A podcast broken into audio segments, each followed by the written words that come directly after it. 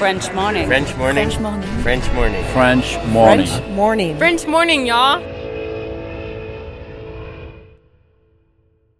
Cet épisode a reçu le soutien d'Agora Expat. Vivre aux États-Unis nécessite une assurance santé adaptée. Mais trouver la solution parmi toutes les offres peut s'avérer être un vrai casse-tête. Budget, besoin, franchise, difficile de tout combiner. Ne perdez plus votre temps, Agora Expat sélectionne et compare pour vous les meilleures solutions d'assurance santé.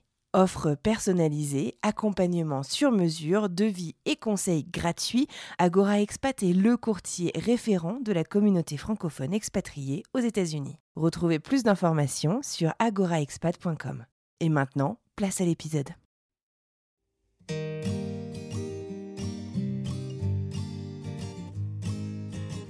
J'ai trouvé euh, ce poste donc à Pueblo. Il demandait un fellowship trained trauma surgeon. Donc, ce que pas- tu n'avais pas. Ouais, exactement, ce que je n'avais pas. Quand on finit la chirurgie générale, l'internat ici aux States, on est déjà entraîné en trauma, mais tu peux faire une année en plus Mhm. Pour être dans un- pour être encore plus spécialisé là-dedans. Et j'avais toujours le souvenir euh, d'un, enfin, je sais même pas si les statistiques, enfin les chiffres sont corrects, mais qui disait que tu sais les les hommes euh, pour postuler un job s'assurent d'avoir 60% des critères Mhm. Et les femmes s'assurent d'avoir 90% des Mm. critères, tu vois. Et je me suis dit, mais si j'étais si un mec, aucun problème, tu vois, Ouais. j'enverrais mon dossier. et j'ai envoyé mon dossier et en fait, ils m'ont dit, bah non, on s'est planté, on n'avait même pas besoin d'un fellowship trained Ah. surgeon. Comme quoi. Et donc, on a fait un entretien au téléphone, puis j'y suis allée et j'étais genre, mais c'est ouf quoi. Enfin, genre, tout le monde était super sympa. J'avais plusieurs des collègues qui étaient dans la même situation, donc euh, Ah ouais. mexicains, d'Inde, de Canada, enfin tout Mhm. ça. Donc, on- c'était vraiment assez varié. Et c'était au Colorado. Enfin, j'avais jamais été au Colorado. Ouais, tu connaissais non, pas je le. connaissais pas le Colorado, mais t'avais cette idée, tu sais, le Colorado, que c'était super beau et Les tout. grands espaces. Mais voilà, Ouais. et les montagnes et tout. Et donc, moi, la première fois que je suis venue au Colorado, c'est pour mon Mm. entretien. Et donc, je suis venue passer mon entretien. Je me souviens avoir dit à ma mère, mais it's too good to be true, tu vois.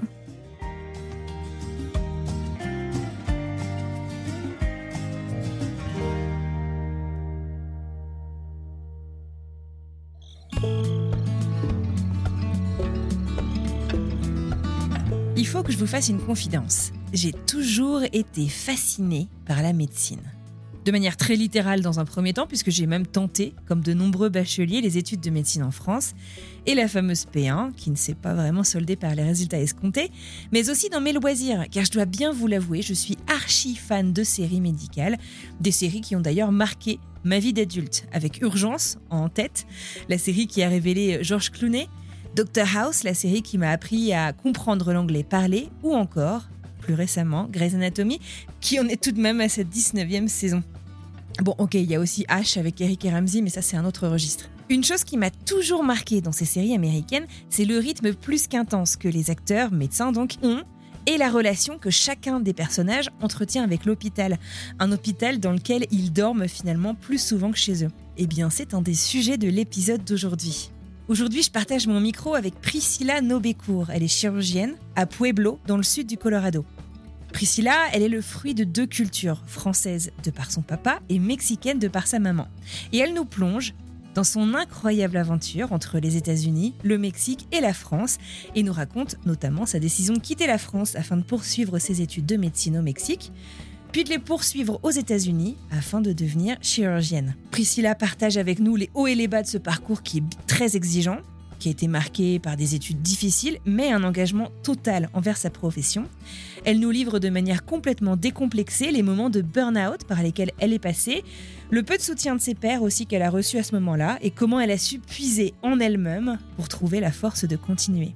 Fort heureusement, l'histoire de Priscilla ne s'arrête pas là. Elle nous révèle aussi comment est-ce qu'elle a pu continuer à exercer la médecine aux États-Unis grâce au programme Conrad 30, Conrad 30, qui permet aux médecins étrangers de travailler dans les régions rurales et défavorisées du pays et de ne pas avoir à rentrer dans leur pays d'origine. L'histoire de Priscilla est un témoignage vibrant de courage, de résilience et de détermination à poursuivre ses rêves, peu importe les obstacles. J'espère qu'il vous fera autant de bien que moi. Alors ceinture, direction Pueblo, Colorado. Vous écoutez French Expat, un podcast de French Morning. Ah oui, et moi, c'est Anne-Fleur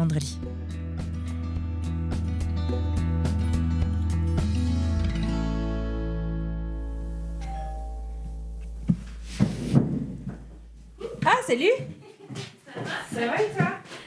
Désolée, j'étais... je me suis perdue alors que j'avais GPS. Ça va et toi? Ouais. Comment tu vas? Ouais. Ça va Ouais, écoute, ouais, écoute, ça va bien, je travaille pas. Enfin, je travaille ce soir, mais. Ah, tu travailles ce soir? Ouais, mais techniquement, un week-end où je travaille pas.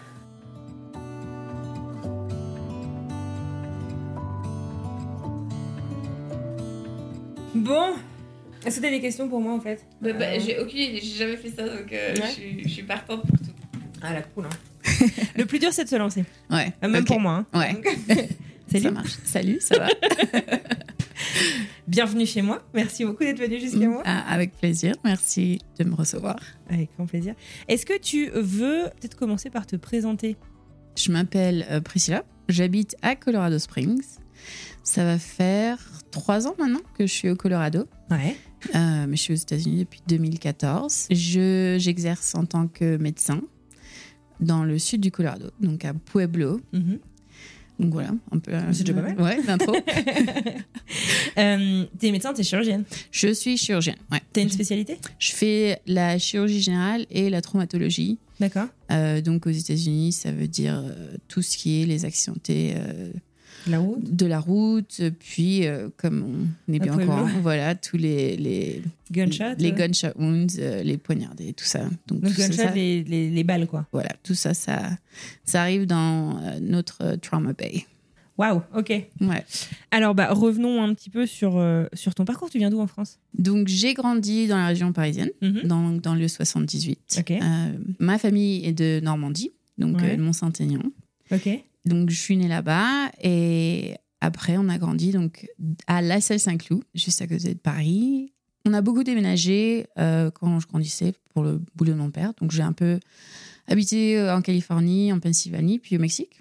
C'est marrant parce qu'en fait c'est ton père qui est français, ta maman qui est mexicaine, Ouais, mais ouais, c'est ouais. le boulot de ton père qui vous a fait quitter la France. Ouais, voilà. D'accord. Donc, on est parti, on faisait un petit peu genre deux années ici, deux années là. Et, tout. Ouais. et donc, quand j'avais 12 ans, on a fini par rentrer euh, donc, dans notre banlieue parisienne. Et j'y suis restée jusqu'à 18 ans. D'accord. Et à 18 ans, j'ai décidé, enfin, je voulais faire médecine. Je voulais pas rester en France. Je voulais euh, autre chose. Je voulais pas retourner aux États-Unis pour faire euh, le pre-med college, qui est donc euh, pas médecine, donc c'est 4 ans avant médecine. Mhm. Et ma mère, sur le coup, elle a dit bah, Pourquoi tu vas pas au Mexique? Et à 18 ans, j'avais pas, je savais pas trop ce que ça, ça voulait dire. Donc j'ai Mhm. dit Ouais, pourquoi pas. Et donc je suis partie à Monterrey, au Mexique, faire médecine, Ok. qui sont des études de 7 ans.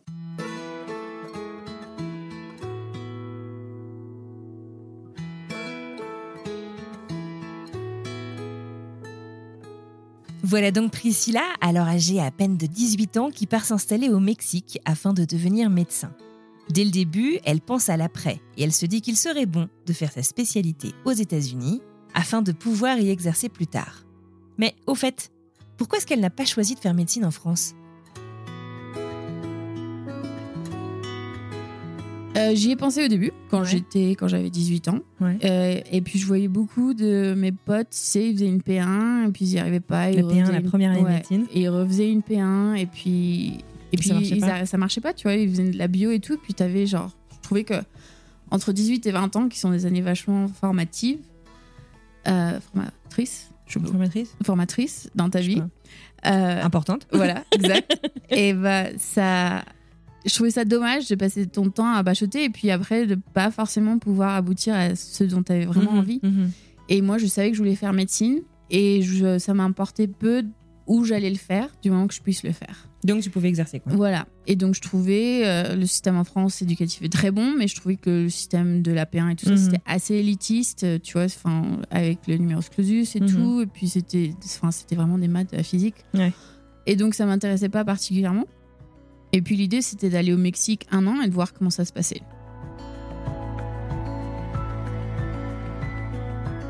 Ta maman euh, est mexicaine, ton Mhm. papa est français. T'avais déjà vécu euh, au Mexique? On avait habité un an à Cuernavaca, donc juste à l'extérieur de Mexico City, pareil pour le job de mon père. Ok. Et puis, c'était la seule fois où on avait habité, habité, mais on y retournait tous les étés. Ma mère, Ok. elle est de Chihuahua. Et donc, on y Je retournait. suis jamais allée au Mexique, je ne connais rien. Donc, Je c'est au nord. C'est un des. États du nord, euh, donc, euh, qui fait aussi frontière avec le Texas. D'accord. Et on y allait tous les étés. Enfin. Tu vois, la famille de ma mère avait un ranch. Enfin, c'était vraiment genre la vie mexicaine, vraiment très loin de nos vies parisiennes. Trop bien. Et c'était euh, c'était vraiment top, quoi. Et donc, on a grandi un peu avec ce côté-là. Et donc, euh, je pensais que je connaissais assez le Mexique pour y aller. Mhm. Ça n'a pas du tout été l'expérience dont je m'attendais, parce que c'était vachement différent Monterrey comparé à, à Monterrey, c'est plus au sud du coup Non, Monterrey, c'est au nord-est, mais Ah ouais. c'est euh, c'est genre. presque, presque. Euh, c'est aussi des États-Unis. Mais, Ouais, ouais, après- non, bah, quand même. mais c'était, euh, c'est une ville très développée, enfin, qui a été euh, vachement développée pendant la Donc Révolution. on est loin du ranch mexicain. Exactement, exactement. Et c'est euh, une ville très près de la frontière, donc il y a beaucoup d'influence américaine, beaucoup de facs. Et je crois que c'est la troisième ou deuxième ville la plus grande du pays, tu vois. Ah ouais, d'accord. Donc c'est quand même une grande ville. Et donc c'était bien différent de l'expérience euh, que j'avais eue en grandissant. Donc ça a été, mine de rien, ça a été un choc culturel. Enfin, Ouais. tu vois, j'avais 18 ans, j'arrivais, euh, c'était vraiment une autre vie qui m'attendait. Ouais. Et j'ai fait, j'y suis allée pendant bah, 7 ans, tu vois, en Mhm. tout, on a fait 7 ans de médecine. Donc là, ça marche, c'est que tu fais 5 ans donc, euh, de théorie et de pratique clinique. Ok. Après, tu fais un an de ce que là-bas ils appellent l'internat. Donc tu fais, tu refais tous les stages, mais juste en, en hôpital. Donc il y a plus euh, Il y a plus de, de, cours, voilà. Et ça, moi cette année, je l'ai fait à Houston. Euh, Ah donc là tu pouvais. ouais, euh, faire un échange. Donc je suis allée à Houston faire cette année-là parce que je savais que je voulais aller aux States. Ok. Et après, tu reviens au Mexique faire une année euh, de ce qu'ils appellent le service social. Donc tu rends à la communauté et, et donc tu es genre general physician. Donc médecin généraliste. médecin généraliste pour une communauté. En fait, l'éducation au- Mexique était publique. Et donc, c'est quelque chose qui date de, enfin, de très longtemps. mm. Donc, en fait, euh, moi, ma fac, c'était pas une fac publique, mais enfin, la tradition reste, quoi. Donc, pour pouvoir être reçu, chouette faut que tu fasses, tu fasses ça pendant un an, ouais.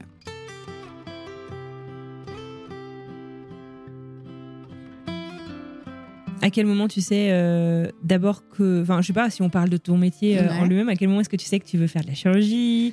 Euh, Quel type de chirurgie Je veux dire, comment ça se passe ta... Je sais pas si c'est une révélation ou c'est un truc qui s'est fait un peu progressivement. Non, mais c'était, en fait, c'était vraiment une révélation parce que à l'origine, que, donc j'avais 14 ans quand j'ai décidé que j'allais faire médecine. Bah, à l'époque, je voulais être pédiatre. Tu vois, Ah ça, ouais. ça allait être euh, mon truc.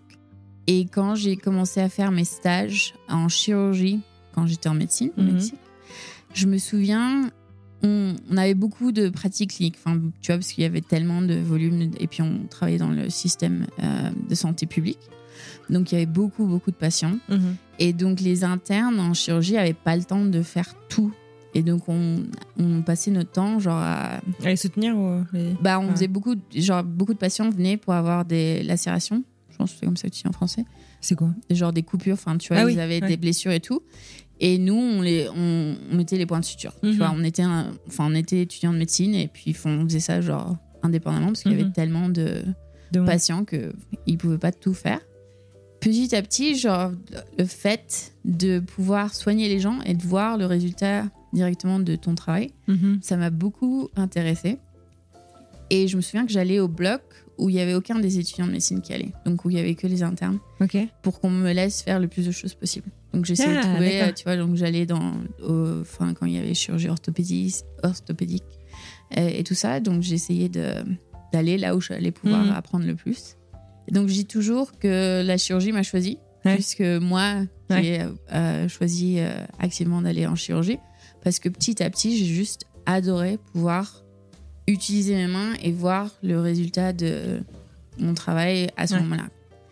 Et, euh, et à partir de ce moment-là, j'ai dit, ah bah, en fait, euh, c'est ça que je veux faire. Quoi. Ah, trop bien.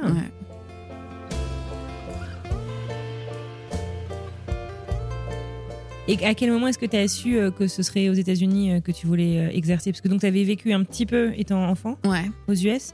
T'en gardais un bon souvenir du coup ou- Bah ouais, écoute, depuis qu'on était parti, donc on a habité en Californie de 96 à 98, Mhm.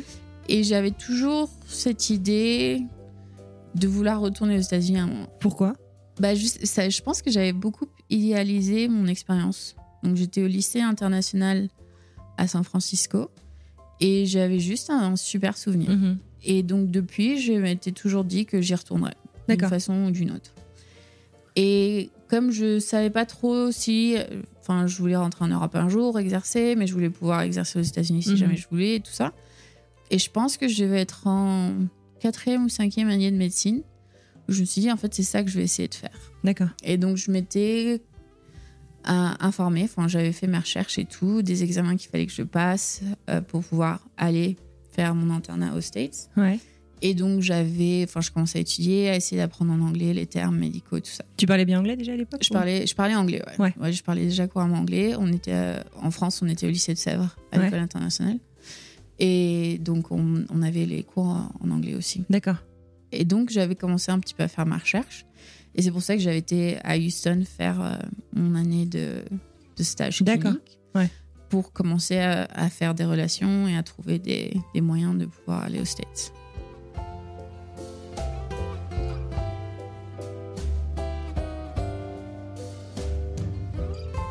Peut-être que vous en souvenez. Dans la saison 3 de French Expat, Marjorie nous avait raconté son parcours du combattant afin de faire reconnaître son diplôme français de kinésithérapeute afin d'exercer aux États-Unis. Alors comment est-ce que ça se passe pour Priscilla? Est-ce que c'est plus simple finalement quand on vient du Mexique? C'est un- c'est compliqué, Ouais, quand même. mais c'est faisable. Tu vois, enfin, genre. bah, C'est cour- c'est courant ou pas du tout euh, C'est assez courant. Euh, tu as pas mal de. Donc, on les appelle les International Medical Graduates, Mhm. qui font médecine à l'étranger et qui viennent aux États-Unis faire l'internat. Donc, Ah, il y en a d'accord. quand même un certain nombre. Après, c'est pas. Par exemple, les Français, d'après ce que j'ai compris, enfin, je suis pas super euh, familiarisée sur le cursus en France, mais, Mhm. mais en France, t'es pas reçu après médecine. C'est-à-dire, c'est vraiment un continu entre euh, médecine et l'internat. Et donc, les Français, par exemple, pourraient pas venir aux États-Unis parce qu'ils n'ont pas un diplôme à la fin de la médecine. Intermédiaire quoi. Exactement. D'accord. Euh, Ah intéressant. donc, c'est ce que j'avais compris. Mais par exemple, euh, en Amérique latine, tout ça, bah, il y a plein de gens qui viennent.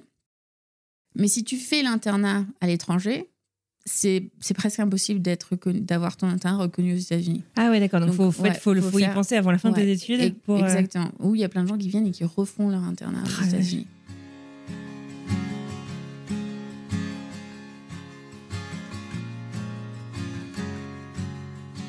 En fait, ce que nous explique Priscilla, c'est qu'en gros, si on a envie d'exercer aux États-Unis en tant que médecin, eh ben c'est pas bête d'y penser avant la fin de ses études. Ou alors, il faudra repasser intégralement l'internat au pays de l'oncle Sam, ce qui est coûteux et qui prend pas mal de temps.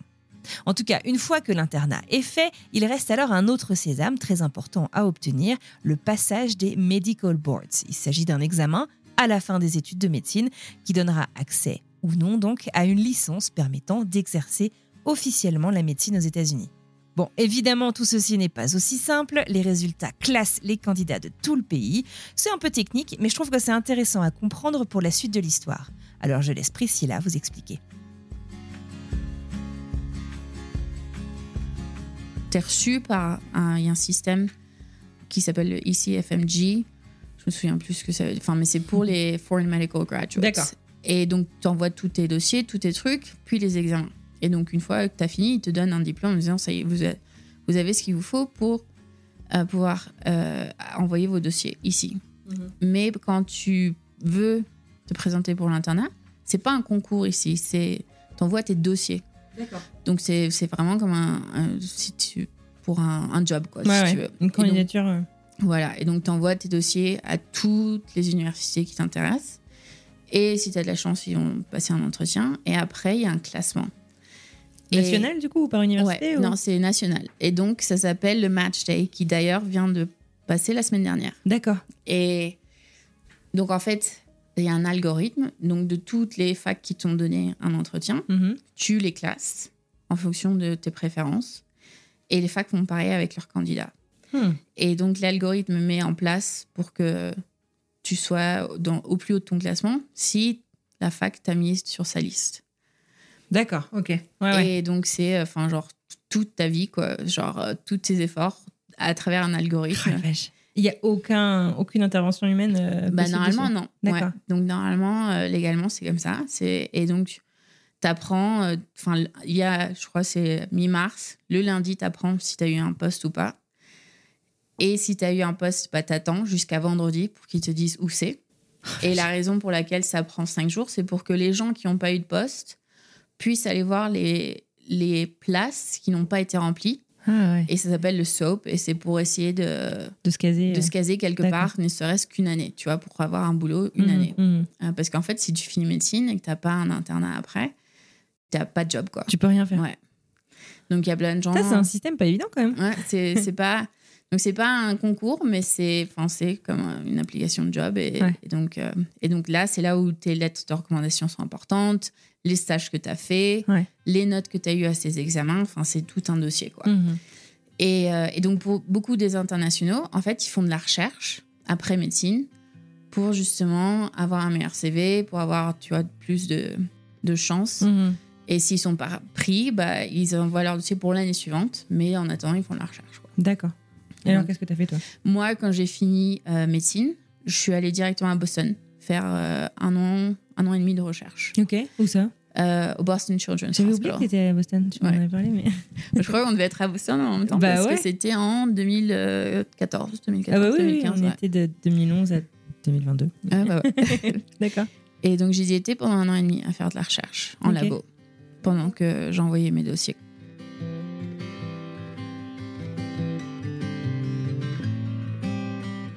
Et donc, euh, en parallèle, euh, tu reconstitues ton dossier. Voilà. Et j'ai envoyé mon dossier. Et j'ai, enfin, tu vois, tous les contacts que j'avais fait pendant toutes ces années, tout ça, tout ça. Et pour avoir des entretiens, quoi. Et euh, j'ai eu quelques entretiens, mais j'en ai pas eu des masses, tu vois. Et, Ah ouais? Bah ouais, parce que t'es es étranger. Enfin, il y a peu de gens qui te connaissent. Ils vont favoriser les Américains. Ce qui se comprend, tu vois. Mais t'es un peu en stress, tu vois. Tu es genre, bah, je sais pas, bah, on verra si Ouais. Mais moi, je savais que c'est ce que je voulais faire, donc ça me, tu vois, Moi, tu étais déterminée. Ouais, donc je me disais, enfin, même si ça me prend 5 ans, euh, tu vois, je fais de la recherche. Ah oui, d'accord. la- Ouais, enfin, si t'es pas payé pendant 5 ans, c'est quand même difficile. Ouais, bon, après, Il y a un moment ouais, où t'as une réalité euh, financière. Au bout d'un moment, tu dis, euh, peut-être un truc qu'il faut payer. Euh, mais donc, je me disais, euh, enfin, c'est ça que je veux faire, quoi. Je me vois pas faire autre chose. D'accord. Mais, mais j'ai eu, eu du pot, j'ai eu un spot du premier coup, quoi. Et donc, ça a été où alors? Et donc, je suis été prise euh, à Galveston, au Texas. Ok. Euh, C'est dans quel coin de. C'est au Texas sud de Houston. Donc, sur la côte, euh, c'est une île, littéralement. C'est vrai? Ouais, Ah ouais. c'est une île au sud de Houston, dans le Golfe. Mhm. Et donc, c'est le University of Texas Medical Branch. Ok. Et donc, j'ai fait mes 5 ans d'internat. Pas très très loin du Mexique, du coup, de non, la maison? tu vas très loin du Mexique. Moi, j'étais juste trop contente d'avoir un spot, tu vois. Je serais Ouais. allée un peu n'importe où. Ouais. Et donc, j'ai fait. Et puis, moi, je trouvais que j'ai j'ai eu une très bonne formation.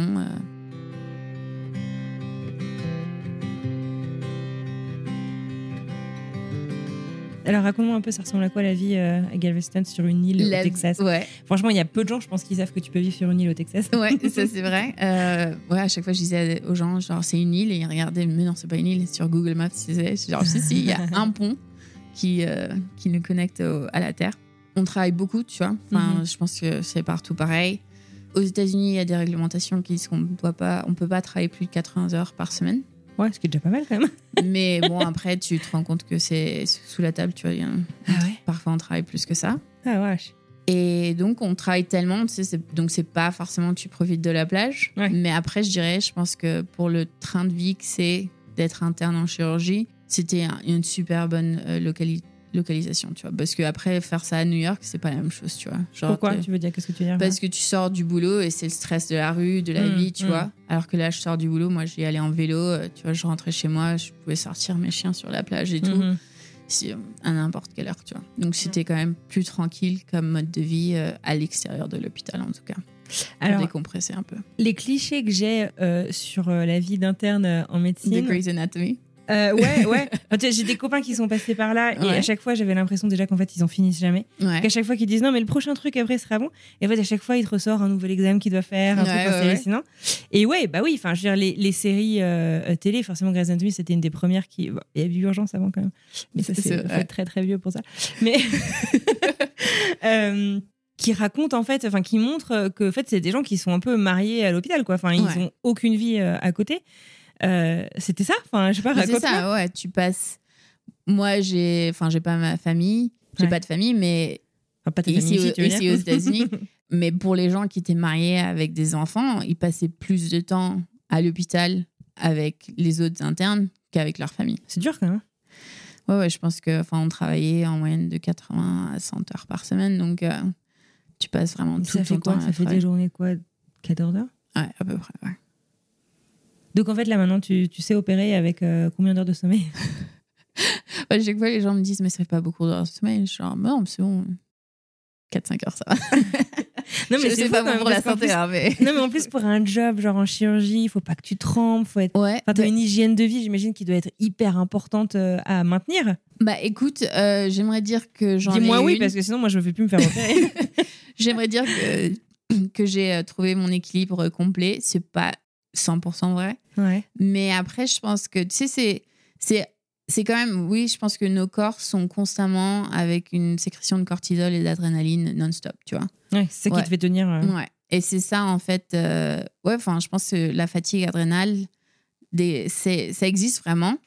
Mais on a tellement l'habitude que c'est, tu sais, ça devient un peu euh, comme les junkies, euh, tu sais, qui ont son junkie T'en as d'adrénaline. besoin, quoi. Ouais, c'est ça, tu sais T'as pas. besoin d'un nouveau rush d'adrénaline. Ouais, tu, tu sais pas trop vivre sans quoi. Et je pense que moi, je me rends compte dans ma vie euh, actuelle, c'est-à-dire que les jours où je travaille pas, genre j'ai plein d'activités, de trucs à faire quoi. Oui, c'est ce que tu me disais en arrivant. Ouais. J'ai ce, ce, ce, ce penchant-là aussi, en fait, à remplir chaque Ouais, minute éveillée presque de ta ouais, journée. ouais, ouais. Et j'essaye d'en être consciente pour un peu apprendre à avoir du repos, tu vois. En vieillissant, ça s'agit. Ouais, ouais, on essaye, on essaye. On veut essayer de garder le corps en bonne santé. Mais, mais c'est ça. Et donc, je Mm. pense que, tu sais, en fait, l'adrénaline est telle que même avec peu d'heures de sommeil, euh, surtout pendant l'internat, bah, tu continues, quoi. Et puis, Ouais. t'as pas trop le choix. Enfin, tu vois, c'est genre, bah, t'y vas. Mm. Parce que euh, c'est comme ça. Et donc, moi, je me souviens, je me couchais et je me disais, bon, allez, on- c'est une sieste, tu vois. Ouais. De dormir quelques heures et, et tu sais que tu retournes le lendemain. En fait, c'est presque un avantage de venir en tant qu'étranger, au sens où t'as pas ta famille pour te distraire presque, ouais, en fait. ouais. C'est un truc que j'avais déjà entendu même de la part de Mike, mon mari qui est pas du tout dans le domaine médical, Ouais. mais euh, qui me disait, euh, enfin tu vois, je trouvais bizarre en fait, ses parents ils habitaient genre au sud de Buffalo, il a fait ses études à l'université de Buffalo qui est au nord, c'est quoi, c'est une demi-heure de route, tu vois? Et le mec en fait il fallait qu'il dorme là-bas, et non il les voyait pas tous les week-ends parce qu'il fallait pas que ça soit distrait, tu vois. J'étais mais et en fait je pense qu'il y a aussi peut-être un peu une culture peut-être universitaire ou je sais pas qui est, qui est un peu différente quand même aux États-Unis de ce qu'on connaît en France. Je sais pas si c'est différent de ce que tu connaissais au Mexique, mais de euh, pas de distraction presque. Enfin, je sais pas. C'est c'est intéressant que tu dises ça parce que honnêtement, je connais pas euh, la, la bonne réponse. Hmm. Mais je sais que par exemple, pour moi, tu sais, c'était tellement difficile. Enfin, ça a été tellement de boulot d'y arriver Ouais. qu'une fois que t'es Ouais, là, tu, tu vois, veux pas. euh, et que t'es à, à l'internat et tout, enfin, t'y vas à fond, quoi. Parce que c'est tellement d'années de travail pour y arriver. aussi. Hmm. Puis mentalement, je savais, enfin, tu vois, je savais que ça allait être cette quantité de boulot, quoi. Hmm. Je J'étais Ouais, prête. prête. Ouais, je savais que ça allait être ça. Et t'arrives à tisser des amitiés dans des. Dans des... C'est un peu dans les tranchées, en fait. en ce Ouais, moment. mais c'est ça. hein. Et c'est en fait. euh, Oui, il y a des gens à qui, avec qui je parle encore. Mhm. Mais après, des gens que, enfin, qui seront encore dans ma vie dans 10 ans, bah, pas forcément, tu vois. Mhm. Parce que je pense que t'es. Puis déjà, il y a la culture. Enfin, tu vois, enfin, je suis quand même. Je reste française et tout ça. Donc pour moi, enfin, faire des.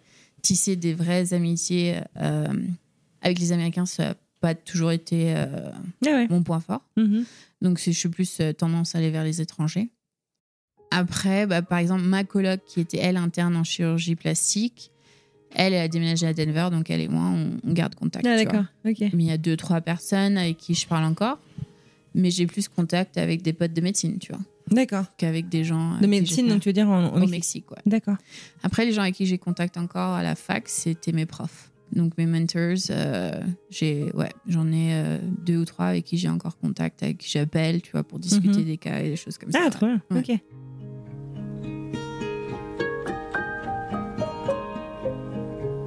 Donc, du coup, tu fais tes cinq années euh, au Ouais. bord euh, du golfe du Mexique, là. Ouais. Et tu travailles comme une dingue. Tu es sur les rotules, mais tu te dis, il te reste quoi à faire Là, du coup, t'as fini à la fin Bah, de j'ai fini. cinq Ouais, il y avait discussion de faire euh, une sous-spécialité ou pas, tu vois, tout ça. J'ai fini par pas en faire. C'est quoi une sous-spécialité? Une sous-spécialité, c'est donc encore plus d'entraînement, tu vois. Donc si Hmm. tu veux faire un truc encore plus sous-spécialisé, quoi. Genre que- sur une procédure en particulier Euh, sur- non, bah, disons si j'avais voulu faire euh, chirurgie cardiaque, tu vois. Donc, D'accord. euh, tu fais genre deux ou trois ans de ça, tu Ouais, vois, ouais. chirurgie pédiatrique, euh, oncologique, tout ça.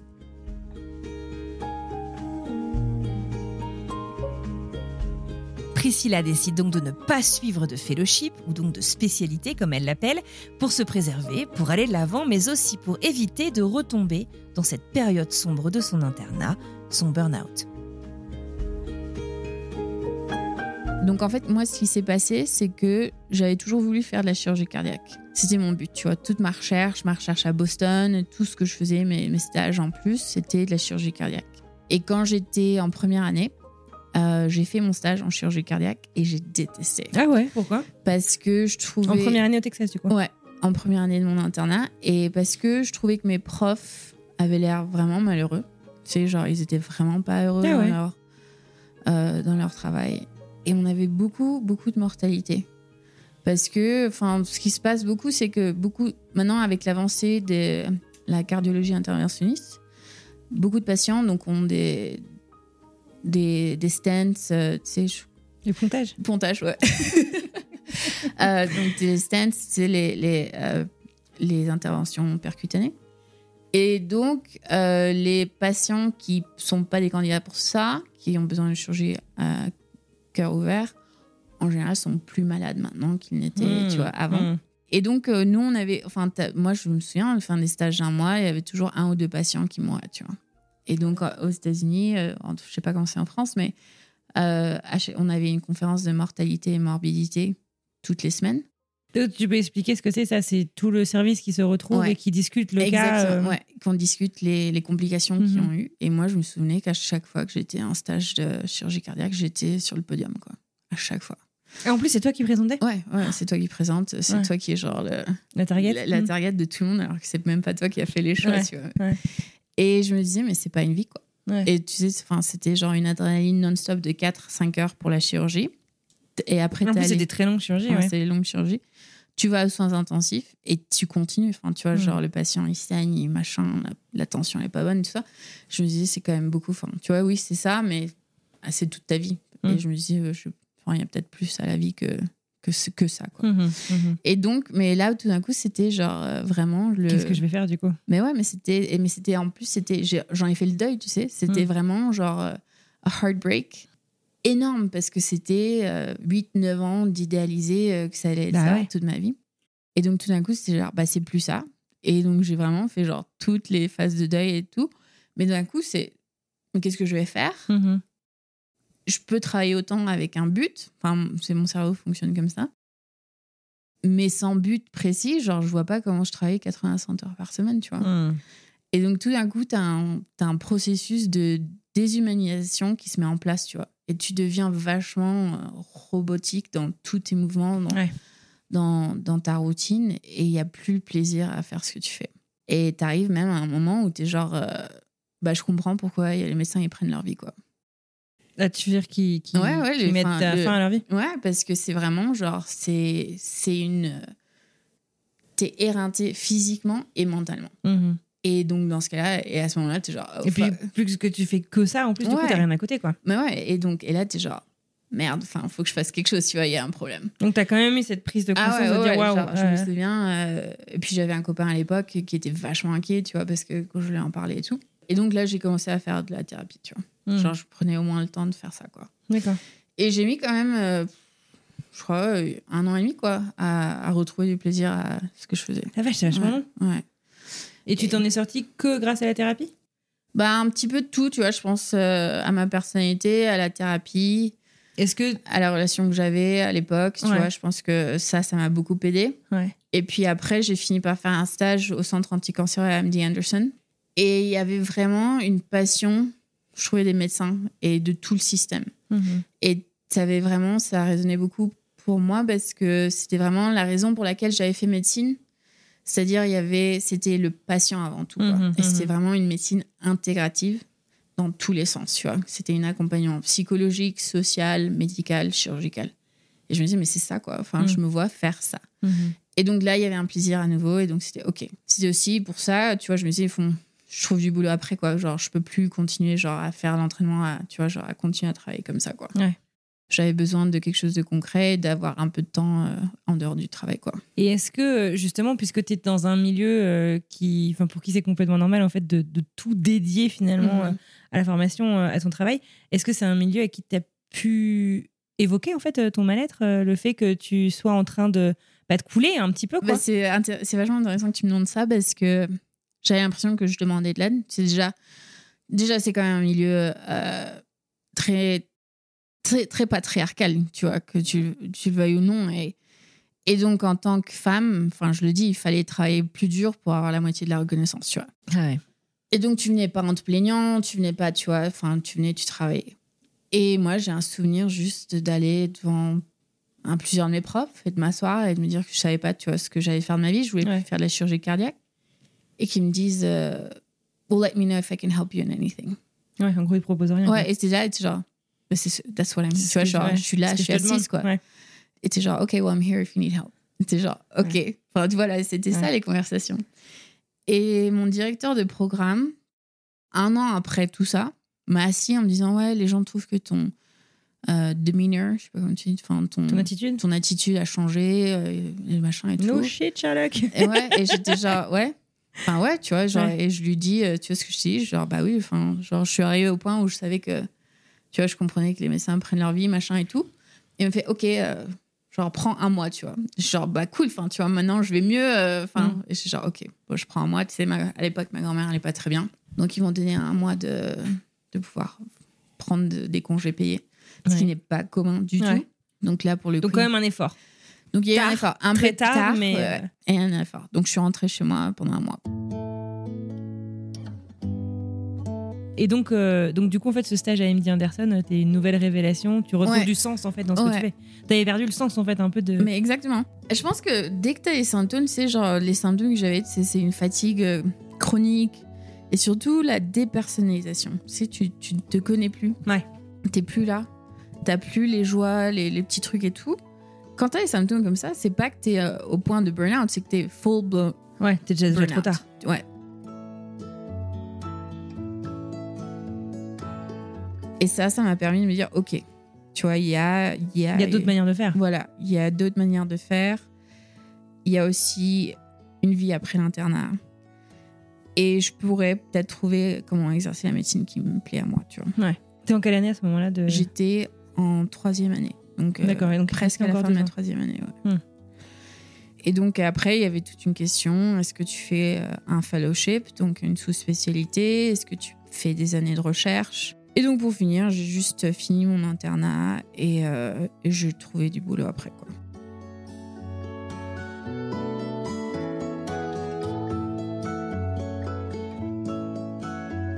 C'est donc décidé. Priscilla arrête ses études, du moins pour le moment. Elle est prête à devenir chirurgienne et cherche absolument à exercer dans un endroit qui donnera autant de sens à son quotidien que son dernier stage. À l'époque, elle a un visa J1, un visa stagiaire ou trainee.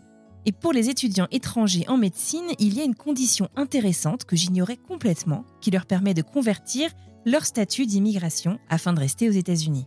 Soit on rentre au moins deux ans dans son pays d'origine et on revient plus tard, soit, et c'est ici le cas de Priscilla, on part exercer dans des territoires aux États-Unis, donc, qui ont un grand besoin de professionnels de santé.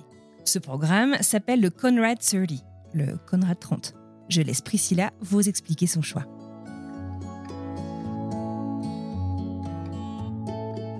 Quand tu as un J1 médical, il y a une condition qui est associée à ce visa, qui te disent une fois que tu as fini ta formation, soit tu rentres deux ans dans ton pays d'origine, ou alors tu t'exerces pendant trois ans dans une zone sous-médicalisée aux États-Unis. Et donc en fait, il y a pas mal de médecins aux États-Unis qui sont étrangers, qui soignent des patients de communautés vachement euh, éloignées. Quoi. Et comment tu, tu définis ces zones sous-médicalisées? Est-ce que eux, j'imagine qu'ils ont des critères pour euh, dire Ils ont des critères et c'est vachement compliqué.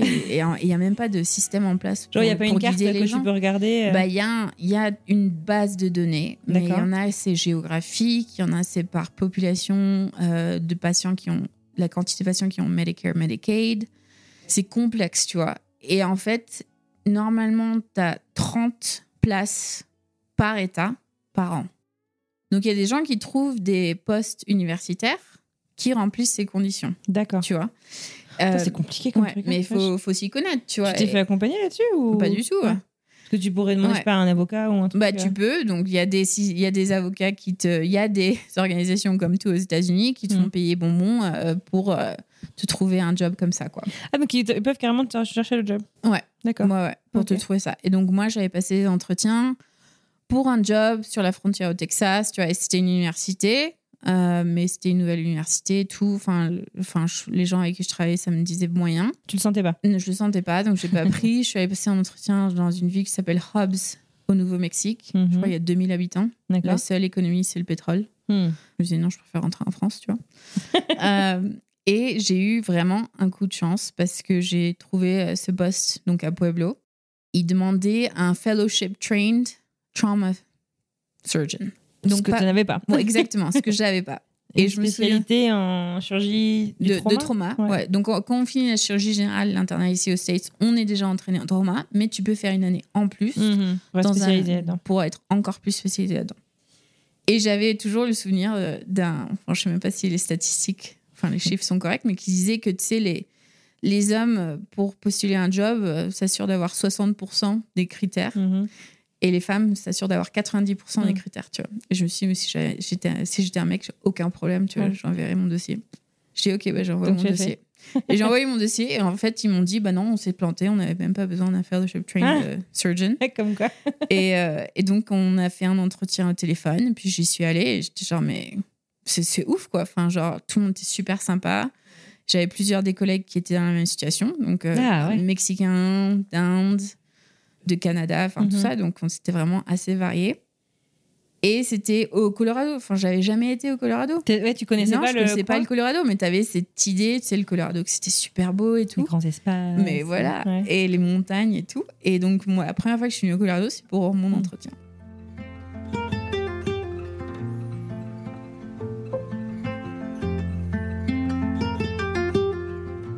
Je suis venue, c'était euh, en novembre 2019, donc juste avant le, le Hmm, Covid, tu vois. Mhm. Et donc, je suis venue passer mon entretien. Je me souviens avoir dit à ma mère, mais it's too good to be true, tu vois.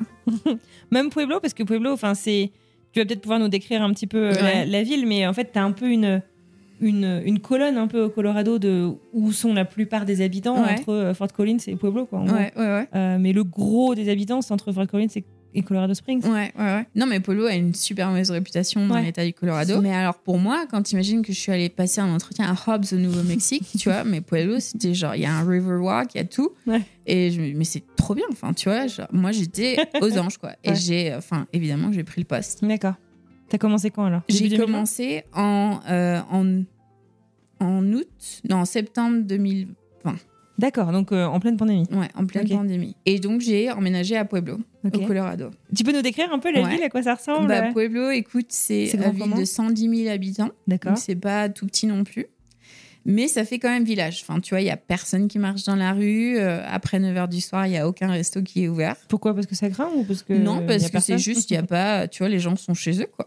C'est quoi comme population? C'est plus vieux, plus jeune. Euh, ça, c'est. Je pense c'est plus vieux. Et puis surtout, avec les patients que je vois, il y a beaucoup de gens qui déménagent d'autres parties du Colorado pour venir vivre à Pueblo parce que c'est un peu moins cher. Hmm, D'accord. Donc, ils viennent ici pour leur. Enfin, à Pueblo pour leur retraite.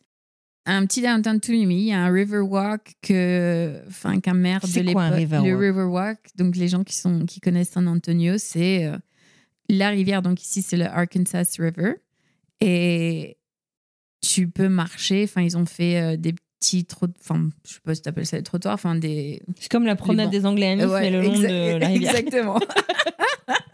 C'est pavé, tu peux faire du vélo, la trottinette. voilà. Mais là, c'est à toute petite échelle, tu Ouais. vois. Mais les gens qui. Ça a été copié sur le Riverwalk de San Antonio par un maire. Ah ouais, d'accord. Tout mimi, enfin. Et t'as des petits restos à côté, tu peux marcher. Et c'est vachement dans l'esprit des. Des, enfin, les gens qui voyagent dans l'ouest du Colorado, dans les montagnes, tu as toutes ces petites villes des premiers colonisateurs, enfin, tu sais, qui sont venus, euh, qui ont dans la ruée vers l'or, qui ont, Mhm. qui ont mis leur, euh, leur cabane et leur truc. Et donc, c'est vraiment dans cet esprit-là. quoi. Ouais, Vraiment le petit vieux downtown, une, une rue principale.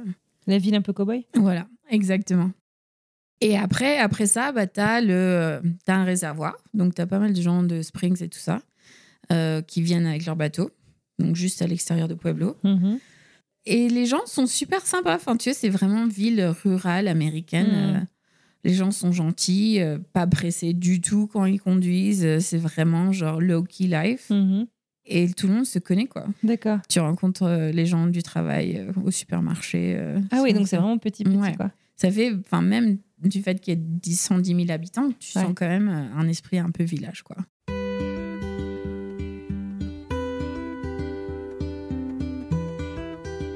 Tu décides de t'installer dans Ouais. cette ville pour, euh, pour ton boulot et comment Ouais. ça se passe alors donc euh, premier jour de boulot, les premières semaines et, et comment est-ce que tu fais pour t'installer? Enfin, quand- Bah, qu'en pleine pandémie, je sais pas Ouais. si c'est euh, Bah écoute, ça a bah, c'était en plein milieu de la pandémie. Donc, tu vois, déjà, enfin, ça avait été hyper chaud parce que on n'avait même pas eu. Donc, aux États-Unis, c'est il y a le genre le graduation à chaque fois dans toutes les étapes de ta scolarité. Et là, on n'a rien eu, tu vois, Hmm. parce que c'était en plein Ah, pandémie. tes ouais, mais- et ça, ça, ça, j'ai j'ai vraiment eu du mal à le digérer. Je pense je sais même pas si je l'ai encore digéré. Parce que tu sais, mes parents allaient venir, euh, on allait faire le dîner, tout le truc, c'est genre 13 ans d'études, t'es Mm. genre, euh, voilà, Ouais, t'as envie de marquer coup, le quoi. coup, quoi. Ouais. Donc on n'a pas eu ça, mais bon, après, euh, tu vois, il y a plein d'autres gens qui ont eu plein d'autres malheurs pendant la pandémie, donc on s'est pas mal tiré. t'as le droit d'être un peu frustré. Ouais, bah écoute, j'avoue que j'étais pas mal frustrée. Après, Ouais. on a fait le truc Zoom et tout ça, donc mes parents, euh, depuis Paris à 4h du matin, étaient réveillés pour. Pense à l'empreinte carbone de ta graduation. voilà, exactement.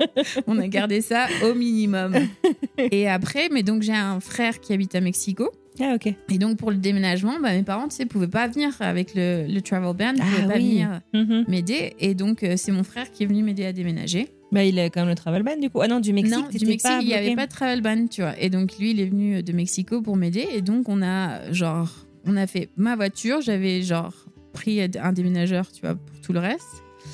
Et donc on a fait le voyage de Galveston jusqu'à Pueblo, au Colorado. C'est combien de temps? Euh, je sais pas, on a fait ça en deux jours, je crois. Ouais. De- ouais. Et donc on a fait ce chemin et Mhm. c'était vraiment super sympa. Et donc en fait, euh, bah, je commençais pas à travailler jusqu'au 1er septembre, donc on a fait ça au début du mois d'août.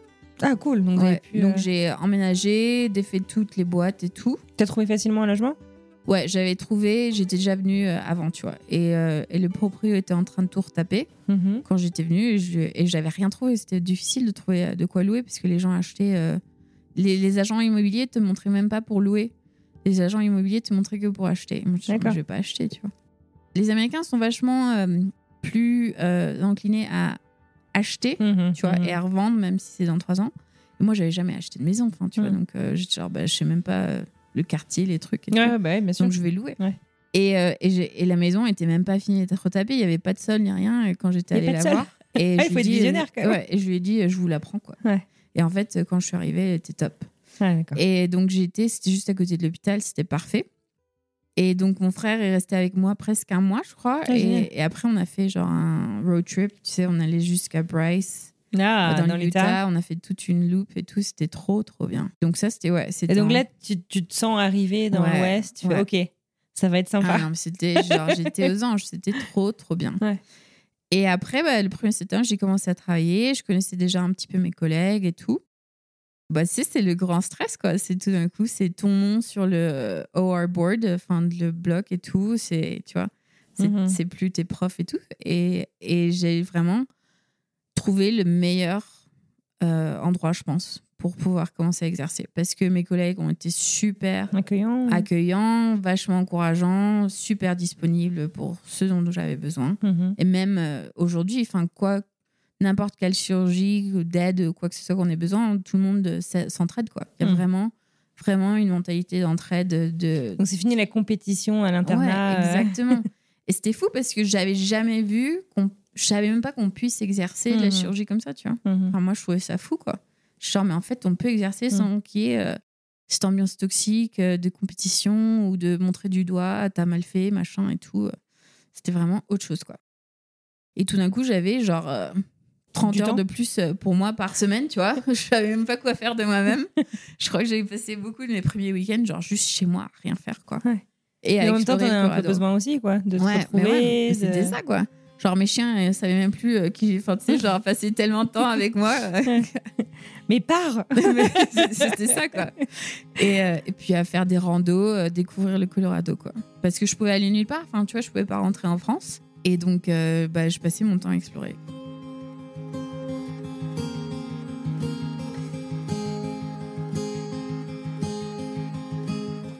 Et donc, du coup, euh, une première année qui se passe avec donc un équilibre euh, vie pro, vie perso Ouais. euh, retrouvé. Ouais. Et alors, donc, vie perso que t'investis dans euh, la découverte du lieu. Mm. Mais il y a un moment où tu dis que finalement, Pueblo, c'est peut-être pas l'endroit dans lequel tu veux bien bosser, mais peut-être pas dans lequel tu veux faire ta vie. Exactement, parce que je pense au bout d'un moment, euh, enfin, je suis célibataire, j'ai pas d'enfant. À 9h du soir, il y avait plus de resto ouvert. Tu vois, genre, je suis sortie du boulot, euh, je pouvais pas aller Mhm. chercher à manger. Et donc, je me dis, bon, quand même, il faut une ville avec un petit peu plus de vie. Mhm. Et donc, je me souviens, genre, j'avais pas. J'y pensais, quoi. Genre, je pensais voir ce qui se passait à Colorado Springs parce que c'était pas loin. Ouais. Et pas C'est quoi, mal- c'est trois quarts d'heure, une heure? Ouais, trois quarts d'heure, même pas.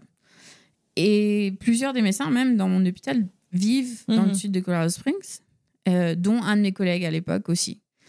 Et sa femme elle, était vachement dans le dans l'immobilier. Et donc, quand je- j'en ai parlé, tout de suite, elle m'a mis en contact avec son, son agent. Et donc, euh, deux semaines plus tard, j'étais en train de voir des maisons, tu vois. Ah ouais, à Ouais. l'américaine. Ouais, Rapide. Exactement. action, réaction. exactement. Et donc, euh, c'était euh, bah, c'était il y a exactement un an. Mhm. tu vois. Et je suis tombée sur la maison et c'était le coup de cœur, quoi. Genre, euh, tu vois, je regardais juste pour voir les maisons. Ouais. J'étais genre, ouais, pas mal, enfin, tu vois. Et, et genre, je suis tombée sur ma maison et j'étais genre, je suis Une des seules maisons qui date pas d'il y a 30 ans. Exactement. ma maison de 1885. Ouais. Donc une des premières maisons presque Ouais, de Colorado exactement. Et je me souviens, je suis allée la voir le vendredi soir et puis j'ai dit à mon agent, euh, on revient demain matin quand il y a de la lumière. Mm. Et, j'ai, et je crois que j'ai mis une offre dimanche, quoi. Ouais. Euh, Le truc vachement à l'américaine, tu vois. Ouais. Genre, euh, et, je crois lundi soir, ils avaient accepté mon offre. Voilà, c'était. Et t'étais pas en grosse compétition parce que pendant. euh, Enfin, je- Ah non, c'était de la on folie. est encore en Ah plein ouais. boom immobilier où euh, t'as 72 offres par maison, Ah ouais, il faut surenchérir, ah ouais, etc. T'as été un peu accompagnée là-dessus? Ouais, des- mon agent et sa femme, donc qui travaillaient en couple, ont été super. Mhm. Moi, j'avais jamais acheté de maison, je connaissais pas le truc. Enfin, tu vois, je, genre, je savais que c'était de la folie. Et donc, j'avais trouvé tout ce qu'il me fallait assez rapidement en termes de, de prêts de la banque et tout. Je pense que ce qui m'a aidé, c'est que les Américains aiment les maisons très grandes, beaucoup de chambres. Ouais. Et donc, ma maison, elle est faite très dans le style victorien, tu sais, donc Mhm. petite pièce et tout. Et donc, c'était pas assez grand euh, pour les Américains. Pour les vois. standards euh, Ouais, de- du ouais, moment. voilà. Donc c'était euh, donc vraiment c'est une trois chambres de salle de bain parce que de enfin de comment l'espace est aménagé et donc pour les, les Américains je pense que c'était pas assez grand quoi. Donc je sais pas exactement tu sais combien Ouais. d'offres il y a eu mais bon. Ouais, ouais. mais donc euh, j'ai ma mon offre a été prise et puis après c'était genre ok bon Et puis bah, après, y bah, ça va vite. Hein. Ouais, mais Quand après, en un ça- mois, c'est réglé. Exactement. Ouais. Genre un mois plus tard, euh, j'ai emménagé. Trop bien. Ouais, c'était vraiment trop trop bien.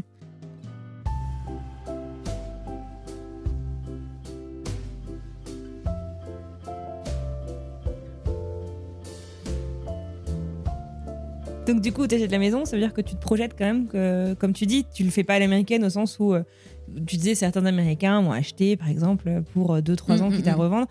Toi non, donc c'est-à-dire que tu te projettes un peu sur le long terme ici? Bah écoute, euh, pour l'instant, ouais. Enfin, Ouais. je pense, tu sais, de tous les déménagements que j'ai fait, de tous les lieux où j'ai habité, euh, le Colorado, quand je suis arrivée, c'était la première fois que je me sentais chez moi. Ah, C'est incroyable comment Ouais. t'expliques ça. Et je sais pas. J'avais, je pense, c'était l'ambiance au travail, les, la gentillesse des gens, la nature. Il y avait, tu sais, je suis allée en Floride il y a pas longtemps pour le boulot et je me disais, mais jamais je pourrais vivre ici, tu Mm. vois. Enfin, juste la, la mentalité des gens, comment les gens parlent, comment, tu sais, ils se présentent et tout. J'étais genre, non, je suis pas faite pour ça, quoi. Mm, Je suis pas mm. faite pour le sud des États-Unis. Moi, je suis faite pour le Colorado.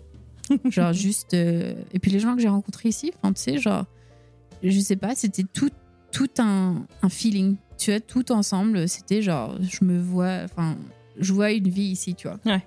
Euh, après, pour toujours, je sais pas, tu vois, parce Ouais. que le- enfin, la France me manque, mais, mais en tout cas, de tous les lieux où j'ai habité, c'est la première fois que je me dis, euh, c'est, ça me correspond.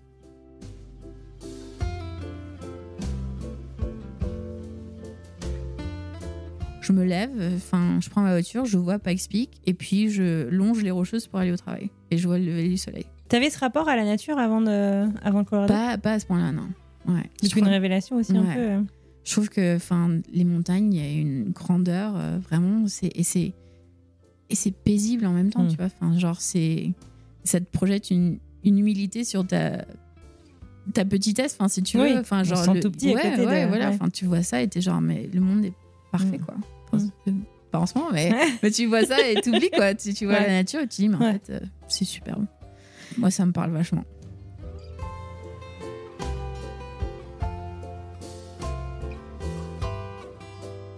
Donc t'es arrivée finalement, t'es heureuse, t'es t'es- t'es- t'es bien épanouie, t'es établie, etc. T'es aussi euh, très engagée finalement bah, sur euh, des valeurs de féminisme. Ouais. euh, je sais pas, euh, en politique, c'est des idées qui sont très engagées, ou si Mm. tu es toi-même aussi très engagée, j'en sais rien. Colorado Springs, ça a malheureusement fait la une de, de l'actualité aussi il y a quelques mois, Mm. avec l'attaque dans un bar ou dans une boîte dans gay. une boîte ouais Une boîte gay. Ouais. Ça nous rappelle en fait, malheureusement aussi, si tu veux, qu'on est dans un pays qui est hyper euh, divisé. Je sais pas si ça t'évoque quelque chose. Je sais pas si tu veux en parler, si tu veux pas en non, parler. mais ouais. vas-y, carrément. ouais. Ça nous rappelle, euh, ouais, si en fait, enfin qu'on est aussi dans un État qui est très hétérogène en Mhm, fait mhm, euh, mhm. sur euh, sur euh, sur des croyances, sur des, ouais, je sais pas comment le qualifier d'autrement. Non, mais c'est ça. hein, Et, c'est... et pour moi, je pense que c'est la difficulté. Parce que, donc, en fait, j'ai beaucoup de patients qui viennent avec des choses très. euh, même pas juste pro-républicain, genre pro-Trump, tu vois. Et, Enfin, tu de- veux dire qu'ils le portent sur Ouais, eux-mêmes, le portent euh, sur eux-mêmes et tout. et en fait, tu, tu te rends compte, tout le monde est humain, tout le monde est pareil, tout le monde a les mêmes difficultés, Mhm. les mêmes plaintes. Enfin, tu vois, la vie est difficile pour tout le monde. Bien sûr. Et donc, tout le monde est. Enfin, moi, c'est comme ça que je le vois, tu vois. Tout le monde essaye de s'en sortir du mieux qu'il peut. la difficulté que moi j'ai, c'est c'est toute la politisation de tous les mots, de tout ce qui se passe dans ce pays. Et donc le fait que, bah, comme partout, les politiciens oublient qui ils représentent, tu vois, pourquoi ils sont là. Et donc moi, euh, de, oui, enfin c'est vachement difficile, je trouve, de vivre au jour le jour. J'ai pas d'enfants, tu vois, mais si j'avais des enfants, j'aurais beaucoup de mal à me dire est-ce que je reste ici, quoi? Mhm. tu sais, d'envoyer tes enfants à l'école, euh, de voir les problèmes, euh, les tirer par balle, enfin, des choses que moi je vois dans, dans mes urgences, tu vois. Ouais. Et après, en tant que femme, euh, je trouve que c'est vraiment un pays qui aussi beaucoup te essaye de t'enlever ta valeur, enfin, de te dire constamment, euh, vous êtes pas assez bien, enfin, tu vois, on va mettre des lois pour dicter ce que vous pouvez, pouvez pas faire avec votre Mm. corps et tout. Et c'est, enfin, c'est oppressant, quoi. Et, et moi qui ai quand même fait, choisi une carrière très, enfin, beaucoup plus masculine que féminine, où Mhm. le patriarcat est quand même très constant. Enfin, moi, le, le harcèlement, tout ça, je l'ai vécu, quoi. Ah ouais? Ouais, je l'ai vécu euh, pendant mon internat. Enfin, tu vois, tu le vis euh, avec les commentaires, les, les remarques, les, enfin, les trucs sexistes. Genre quoi?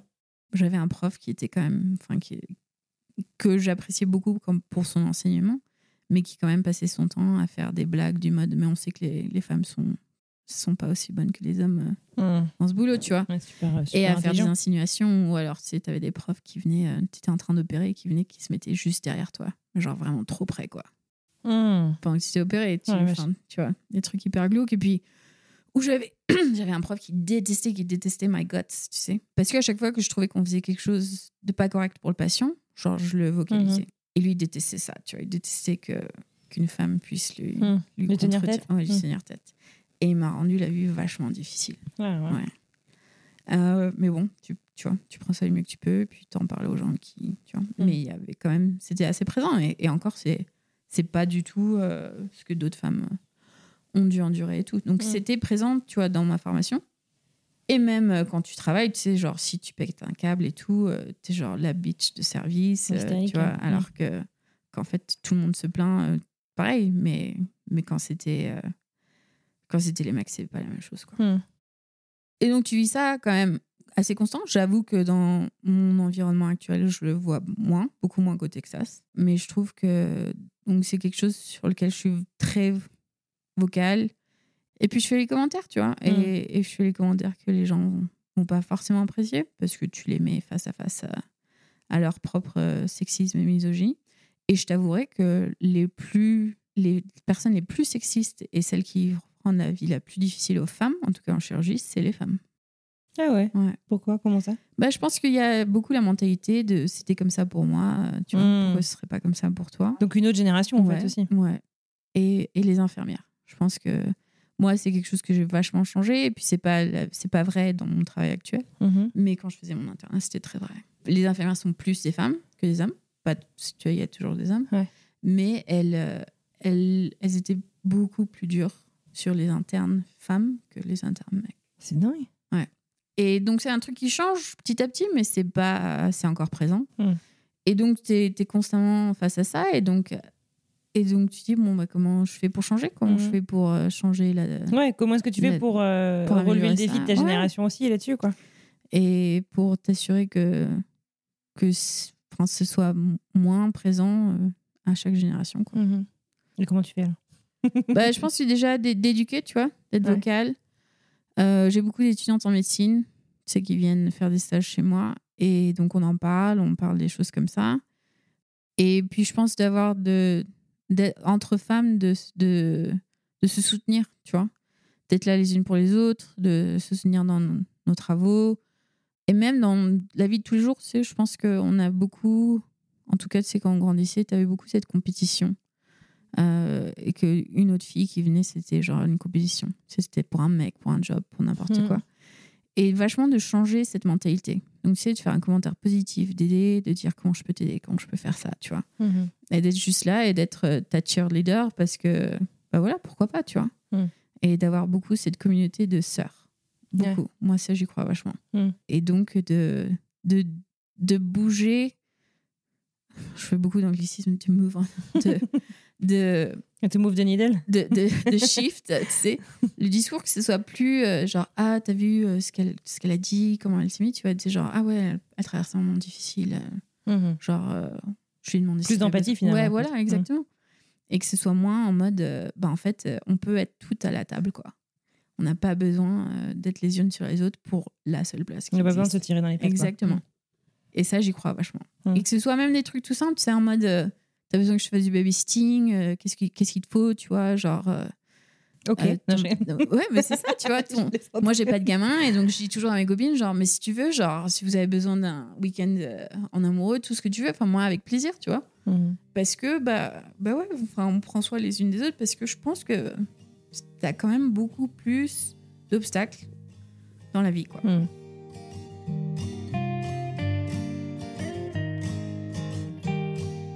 Aujourd'hui, du coup, euh, t'es franco-mexicaine, Ouais. établie euh, aux États-Unis. Tu dis t'es bien euh, là où t'es. Mhm. Euh, T'envisages comment ton futur et comment est-ce que tu t'identifies finalement à parce que t'as- pas les papiers américains, mais enfin t'es quand même établie aux États-Unis depuis un moment. Mhm. Comment est-ce que tu qualifierais un peu ton identité? Comment comment tu t'es construit finalement dans les trois ouais. pays? Bah écoute, ça c'est ça, c'est une question vachement difficile et je pense que c'est pendant longtemps dans ma vie, surtout quand je suis partie au Mexique, c'était de moi pouvoir savoir qui j'étais Mhm. parce que j'avais beaucoup cette difficulté de me sentir que j'étais pas de là-bas mais je suis plus d'ici non plus. Mhm. Et donc t'es es tout, toute jeune, tu vois, 18 ans et donc t'essayes de de te trouver en tant que personne, mais tout d'un coup plus personne te comprend. Tu sais, les gens avec qui tu t'identifiais, tes, tes parents et tout. Et les choses qui m'énervaient, ils disaient Mais pourquoi ça t'énerve? Et t'es et t'es genre Mais ça a plus de sens pour moi. Mhm. Et donc, j'ai mis pas mal de temps quand même à trouver qui j'étais. Et donc, moi, j'aime maintenant avoir toutes ces identités différentes. Tu vois. Mhm. Au Mexique, j'étais pas assez mexicaine pour les Mexicains. Eh ouais. Et puis, je rentrais en France et il y avait des références culturelles que je comprenais plus, des expressions que je disais mal. Et puis es après. française, mais t'es pas assez française pour les Exactement, pareil. voilà. Et puis après, pour moi, c'était genre fuck it, quoi. Enfin, je suis qui je suis avec mes trois langues, mes trois cultures, euh, ma capacité à pouvoir échanger avec pas mal de la population du monde. Mhm. Et donc, je pense que oui, je serais plus, je serais toujours plus française Ah ouais. parce que j'ai quand même grandi beaucoup plus en contact avec mon côté français, ma famille en France, les années qu'on était en France. Mhm. Mais j'ai aussi mon côté mexicain que j'adore. Euh, J'aime bien avoir, tu as puisé dans la culture américaine, les côtés cool. Tu vois, moi, je trouve que le fait de, de parler à un inconnu dans la rue, à lui dire j'adore votre sac, machin, je trouve ça cool. Enfin, pourquoi pas la- Mhm. laisser la spontanéité aussi euh, se- s'exprimer.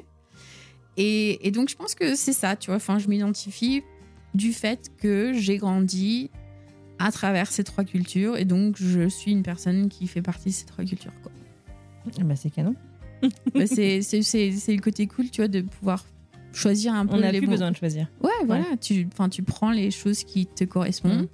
et les choses qui te plaisent moins, et bah tu dis, bah, ça, c'est pas moi. Quoi. Ah bah, bravo. Merci. Euh, merci beaucoup. bah, avec plaisir. Tout plein de bonheur pour la suite. Merci. Et euh, quand tu veux pour le babysitting. avec plaisir.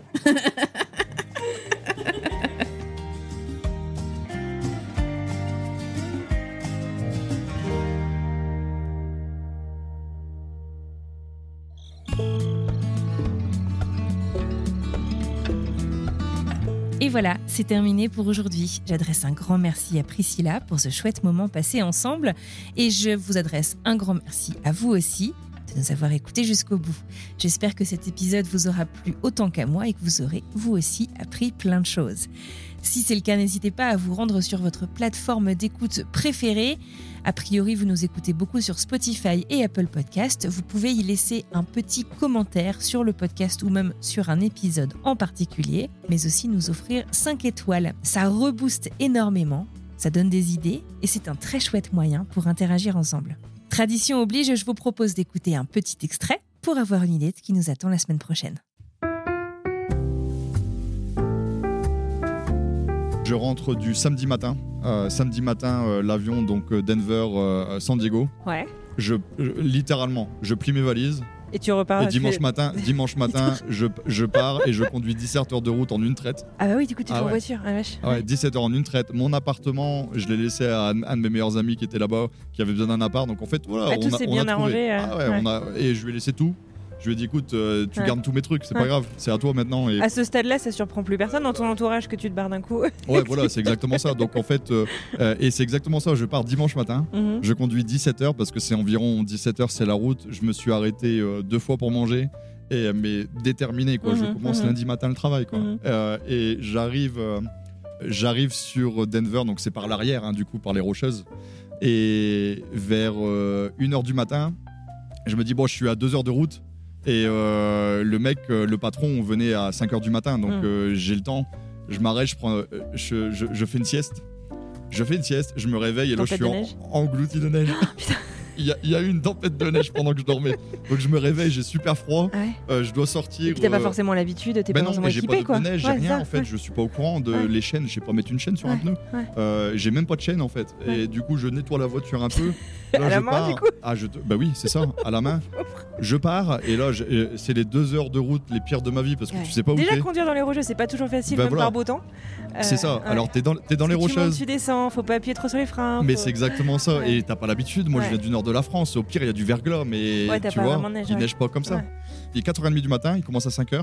Et là, je me dis, bon, j'attends devant la boulangerie, je vois mon patron arriver. Ah, donc t'arrives à, ouais, ouais, donc j'arrive, ouais, ouais, ouais, j'arrive à 4h30 environ, quelque chose comme ça. Vache. Et il commence à 5h, et là, il arrive, et le premier truc qu'il me dit, c'est euh, Ah, Ok, bah, viens, je te dépose à la maison, que tu puisses dormir. Et moi, je dis Non, non, non, je, je travaille. Je suis venu pour bosser Et, quoi. et- et- et- et tu sais pourquoi je veux travailler? C'est parce que si je loupe lundi, j'ai une journée de salaire en moins. Ouais. Ah là, c'est trop important, je peux Ouais. pas. Là, ça fait deux mois que je vis sans argent. Ouais. Euh, non, je travaille dès que je peux. Je suis veux. motivé, mais à fond. Ouais.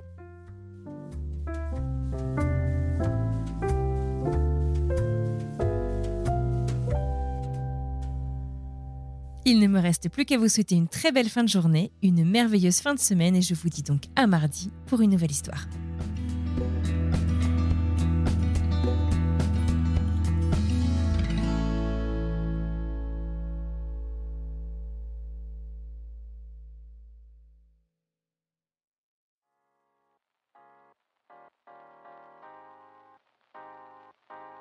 Vous venez d'écouter un podcast réalisé par moi-même, Anne-Fleur Andrely, mixé et habillé par Alice Krief et produit par French Morning. French Expat n'est pas le seul podcast de French Morning. Pour retrouver tous les podcasts du groupe, rendez-vous sur frenchmorning.com slash podcast. À bientôt!